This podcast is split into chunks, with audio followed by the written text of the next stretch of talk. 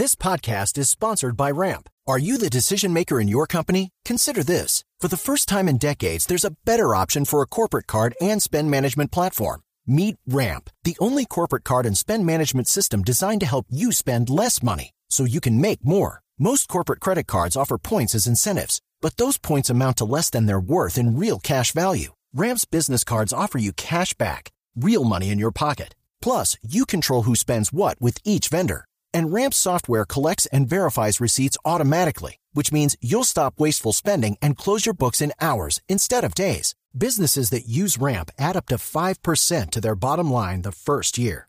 If you're a decision maker, adding Ramp could be one of the best decisions you've ever made. And now get $250 when you join Ramp for free. Just go to ramp.com slash easy. Ramp.com slash easy. R-A-M-P.com slash easy. Cards issued by Sutton Bank and Celtic Bank members of DIC terms and conditions apply. El señor ministro de Salud, Fernando Ruiz, ha estado al frente del programa de la vacunación. Ministro, buenos días. Ministro, ¿me oye? Buenos días. Le escucho. Buenos días, Néstor. Un saludo para Hola, ti todos los ministro. Hoy tengo, tengo un problema aquí técnico. Ministro, ¿de dónde sale la cifra de que 22 mil personas mayores de 60 años se salvaron de morir por cuenta de la vacuna en este año?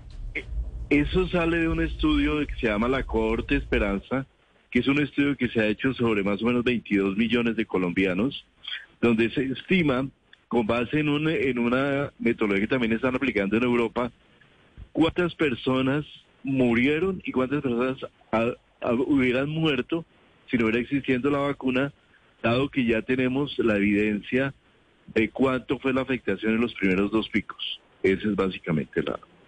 Sí. eso. Esas 22 mil, un poco más 20 de 22 mil vidas que se han salvado por cuenta de la vacunación, según estudio, ¿son personas de qué edades y de qué condiciones, ministro? Son todas personas mayores de 60 años. Son mayores de 60 años. Estamos en este momento avanzando nuevamente en, en estudiar los menores de 60 porque ahí también va a haber un número seguramente importante de vidas que se han salvado. Pero tomamos las mayores de 60 por ser el grupo obviamente de mayor de mayor riesgo de muerte. Ministro, haciendo un corte de cuentas, hoy cumpliéndose un año del Plan Nacional de Vacunación, ¿cómo está el índice de cumplimiento del gobierno? ¿Se puede ver el vaso medio lleno o medio vacío? Eh, el plan va, va muy bien, digamos, el avance es notorio, es ostensible, pero ¿está cumpliéndose la meta que se han eh, eh, puesto primero el gobierno y usted? Yo creo que esto tiene varias aristas que son importantes establecer. Primero, la primera es el acopio, la disponibilidad de vacunas. ¿Tenemos y logramos las vacunas suficientes para vacunar? Ahí la respuesta es bastante positiva. Yo creo que, mira, nosotros, si tú miras las proyecciones que hicieron cuando lanzamos el plan era que íbamos a iniciar la vacunación en 2023. La vacunación se inició mucho antes. Había, se inició el 17 de febrero de 2023 21. Se inició dos años antes de lo que los profetas del desastre decían. Segundo tema importante, no vamos a tener vacunas suficientes. Aporte 31 de diciembre de esto, que este es un dato que no hemos publicado, 31 de diciembre del 2021, en Colombia hemos recibido el 100% de las vacunas que compramos por eh, compras bilaterales, o sea, las que le compramos de empresa a empresa. Las empresas al final terminamos con un cumplimiento del 100%. En el COVAX, que era otro mecanismo, que es un mecanismo en el cual había mucha inquietud también, logramos llevar al 74% de las vacunas. Decir, 74% al 31 de diciembre de 2021 nos habían llegado. Y en ese momento tenemos una expectativa ya asegurada de 105 millones de vacunas adquiridas, con más de 17 millones de vacunas obtenidas por donación en un esfuerzo que fue muy grande y que le significó al país una posibilidad de un ahorro muy importante, digamos. Creo que ese tema de la disponibilidad es un tema en el cual nosotros sentimos muy satisfechos. Es un tema además donde la distribución, porque aquí la regla más importante dentro del plan de vacunación fue la equidad. Cómo lograr que el acceso fuera equitativo y no sucediera lo que se ve en otros países, donde la gente con algún privilegio fue vacunada antes. En Colombia se hizo una distribución absolutamente equilibrada y equitativa, donde cada colombiano tuvo la opción. Mira, ayer estuve en la, en la Alta Guajira, allá en eh, cerca de Puerto Bolívar, La gente toda vacunada, la señora de Rotavo tiene vacuna, tiene refuerzo, hasta allá llegó la vacuna. Sí, eso es, eso realmente es esta- importante. Esta cuenta de cobro que usted está sacando de que sí se ha cumplido el plan de vacunación, de que sí se llegaron las vacunas, lo que quiere decir es la gente que no se ha vacunado es porque no ha querido, ministro. Mira, nosotros llevamos un 80% de primeras dosis, 64.65% de segundas dosis. Yo creo que hay ahí una cuentica por ajustar porque todavía no hemos incluido a las personas que se vacunaron fuera de Colombia, que al principio del programa de vacunación fueron muchas, pero yo sí creo que hay un tema allí en el cual hay unas personas que no se han querido acercar a vacunar y es un tema crítico. ¿Qué satisfacción tenemos? Mira, Néstor, de la población de mayor de 80 años, con dos dosis, esquemas completos, 95%. De 70 a 79 años, 94%. Y si bajamos al gru- a un grupo más joven, por ejemplo, de 30 a 39 años, el 71.9% ya tienen esquemas completos. ¿Dónde tenemos ese ese ese ese rezago que nos nos nos va que es más importante? En la de 20 a 29 años solamente tenemos el 62%, de 10 a 19 años el 51% de 3 a 9 años el 28%. O sea, nosotros tenemos un reto. Es cierto que empezamos más tarde con esta población más joven, pero el reto allí es vacunar a los niños, que es una responsabilidad de los padres de familia, tener a sus niños vacunados y que los jóvenes de 20 a 29 años se los vacunen. Esas son las dos, la frontera que tenemos donde creemos que tenemos que concentrar ese esfuerzo y que los colombianos tienen que colaborar porque la vacuna está, la disponibilidad está y estamos esperando. Sí, ministro, con todos esos porcentajes, la pregunta que queda es, ¿cuántos colombianos en este momento no se han aplicado la vacuna ni primera ninguna dosis contra el COVID-19? ¿Y por qué? En ese momento que no se hayan aplicado ninguna dosis, tenemos eh, aproximadamente eh, tenemos aproximadamente 7 millones 500 mil personas, pero hay que contar que son fundamentalmente 1 millón 300 mil de, de 20 a 29 años, 1 millón 800 de 10 a 19 años y 2 millones 400 de 3 a 9 años. Lo que nos da un poco de tranquilidad, una falsa tranquilidad también, es que estos son los que tienen menos riesgo. Pero sí es importante cerrar el proceso de vacunación. Ministro, ¿y tienen, y tienen medido estos jóvenes que no se quieren vacunar? ¿Por qué razón? En eso estamos en el proceso de evaluación. Nosotros hemos, tú sabes que eh, generamos toda la política de solicitud de carnet.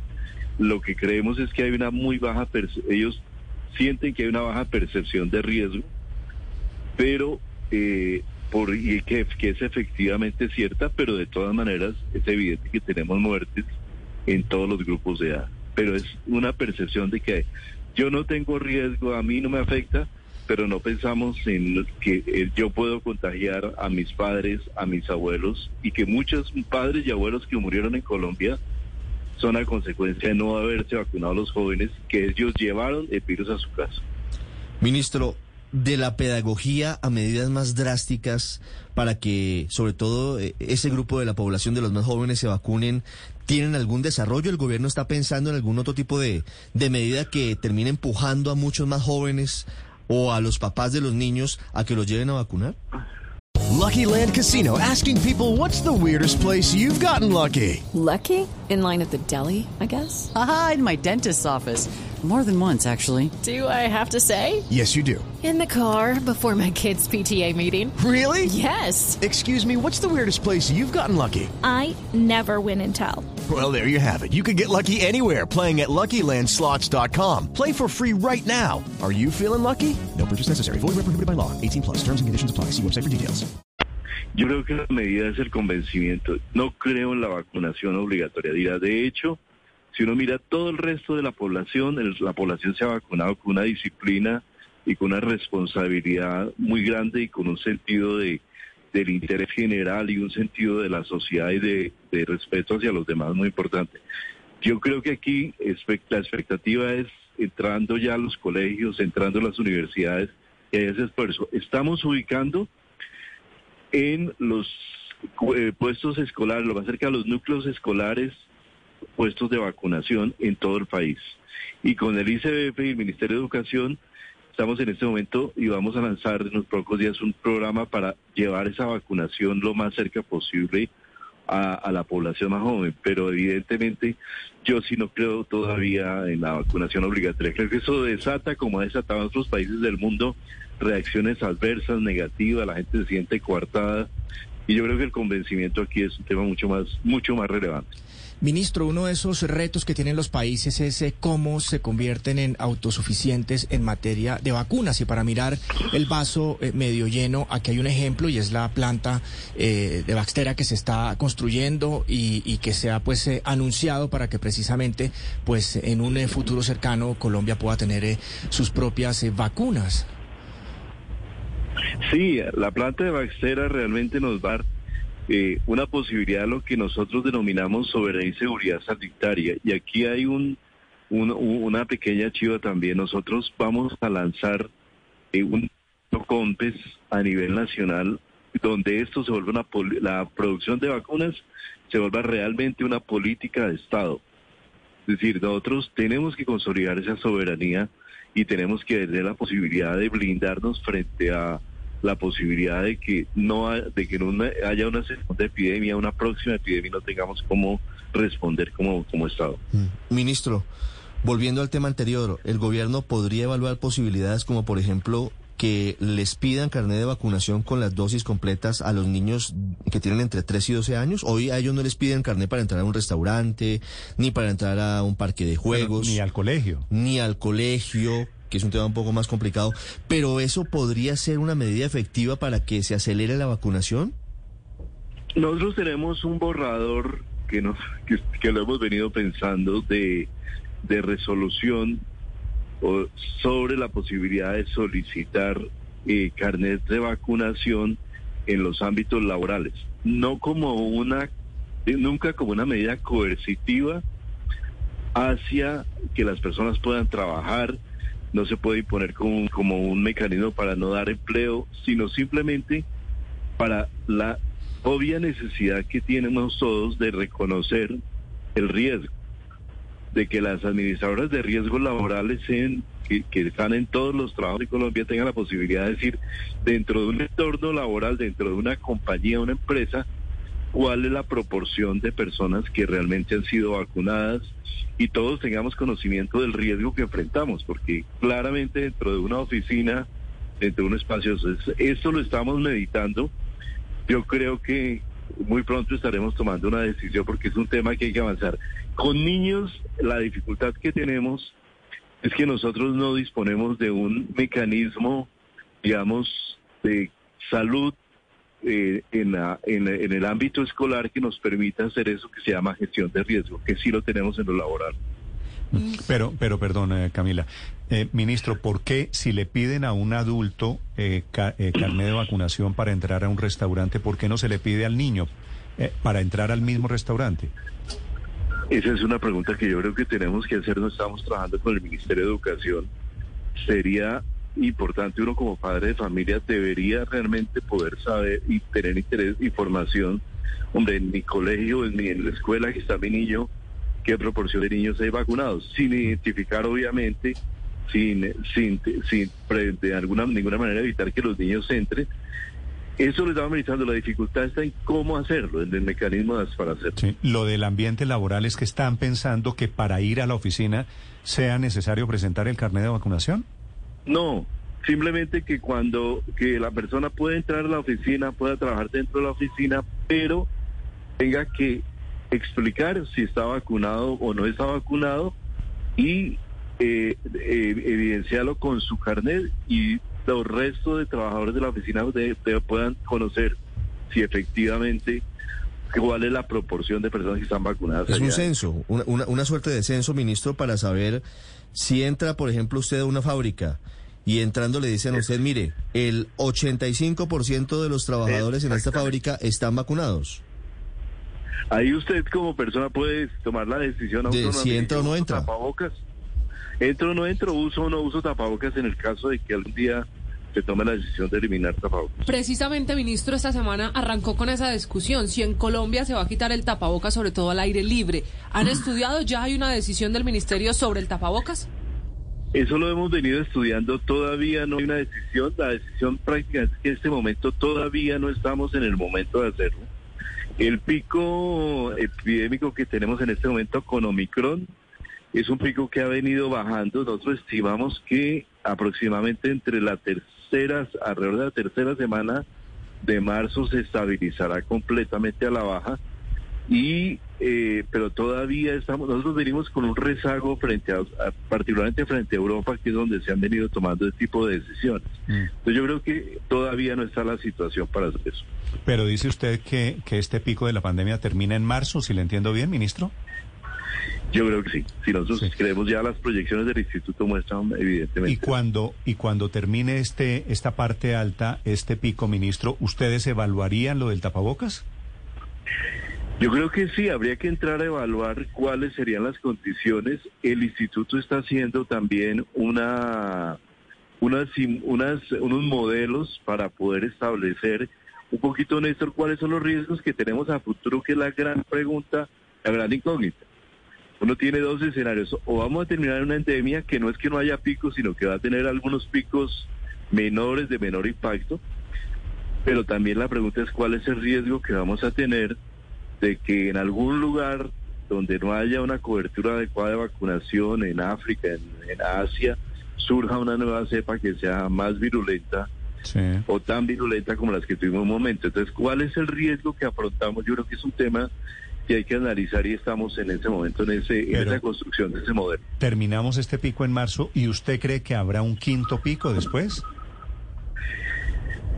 No lo sabemos y eso no lo sabe realmente nadie en esto. Pueden surgir nuevas variantes que nos lleven a un nuevo pico. Puede ser que esas... Es posible, es muy posible que el virus se haya venido, eh, entre comillas, adaptando al ser humano ya los estudios de biología molecular de Omicron muestran que es un virus, como decirlo, mucho más adaptado al ser humano, mucho más adaptado para convivir que lo que fue Delta, de lo que fue Alfa. Eso es un, eso es un hallazgo muy significativo porque muestra que de alguna manera al virus, al virus no le interesa, digámoslo así, matar a su huésped, acabar con su huésped. Al virus lo que le interesa es sobrevivir el mismo. Si el huésped se acaba el virus, los sobrevivientes. Ahí hay unos procesos naturales de adaptación que se han venido y que Omicron nos muestra ya, lo cual nos podría dar una buena posibilidad de que podamos tener otras variantes, pero que cada vez sean más adaptables al ser humano. De hecho, nosotros tenemos en los en lo que llamamos influenza, picos de influenza, ya hay coronavirus allí que fueron en un momento epidémicos y se adaptaron al ser humano. Es el ministro de Salud, Fernando Ruiz, hablando de este virus, de la pandemia, de un año de vacunación y de lo que seguramente nos espera. Ministro, gracias por acompañarnos esta mañana. Gracias por estos minutos. No, a ustedes, muchas gracias. Gracias, Muchas gracias por todo el apoyo. Hasta luego. 8 de la mañana, 19 minutos en Mañanas Blue. Hey guys, it is Ryan. I'm not sure if you know this about me, but I'm a bit of a fun fanatic when I can. I like to work, but I like fun too. It's a thing. And now the truth is out there. I can tell you about my favorite place to have fun. Chumba Casino. They have hundreds of social casino style games to choose from with new games released each week. You can play for free anytime, anywhere and each day brings a new chance to collect daily bonuses. So join me in the fun. Sign up now at ChumbaCasino.com. No purchase necessary. BGW. Void were prohibited by law. See terms and conditions. 18 plus.